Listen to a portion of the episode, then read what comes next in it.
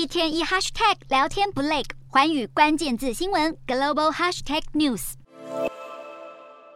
医院挤满了人，民众急着抢购药品。浙江民众在解封后急忙冲到医院，就怕抢不到物资。中国政府最近逐渐松绑防疫措施，但也造成乱象不断。有些地方的核酸检测站被撤掉，造成民众没有地方做检测；有些民众则是一解封就忙着囤积物资。根据路透社的报道，中国政府可能最早会在七日宣布新的防疫措施，并且改善十一月曾发布的防疫优化二十条当中的缺点。除了明年可能将新冠疫情的定位从最严重的 A 类传染病降到 B 类外，也可能会允许阳性的民众居家隔离。目前，北京从五日开始搭乘公车和地铁就不再需要附上核酸证明了。而对于日渐松绑的防疫规定，许多中国民众抱持观望的态度。此外，中国过去三年严格的清零政策，恐怕也会让许多教育程度低、没有特殊专长的劳工难以找到工作。根据中国政府的统计，目前有六百万人面临重返贫穷的风险。防疫松绑后，中国经济的挑战才要开始。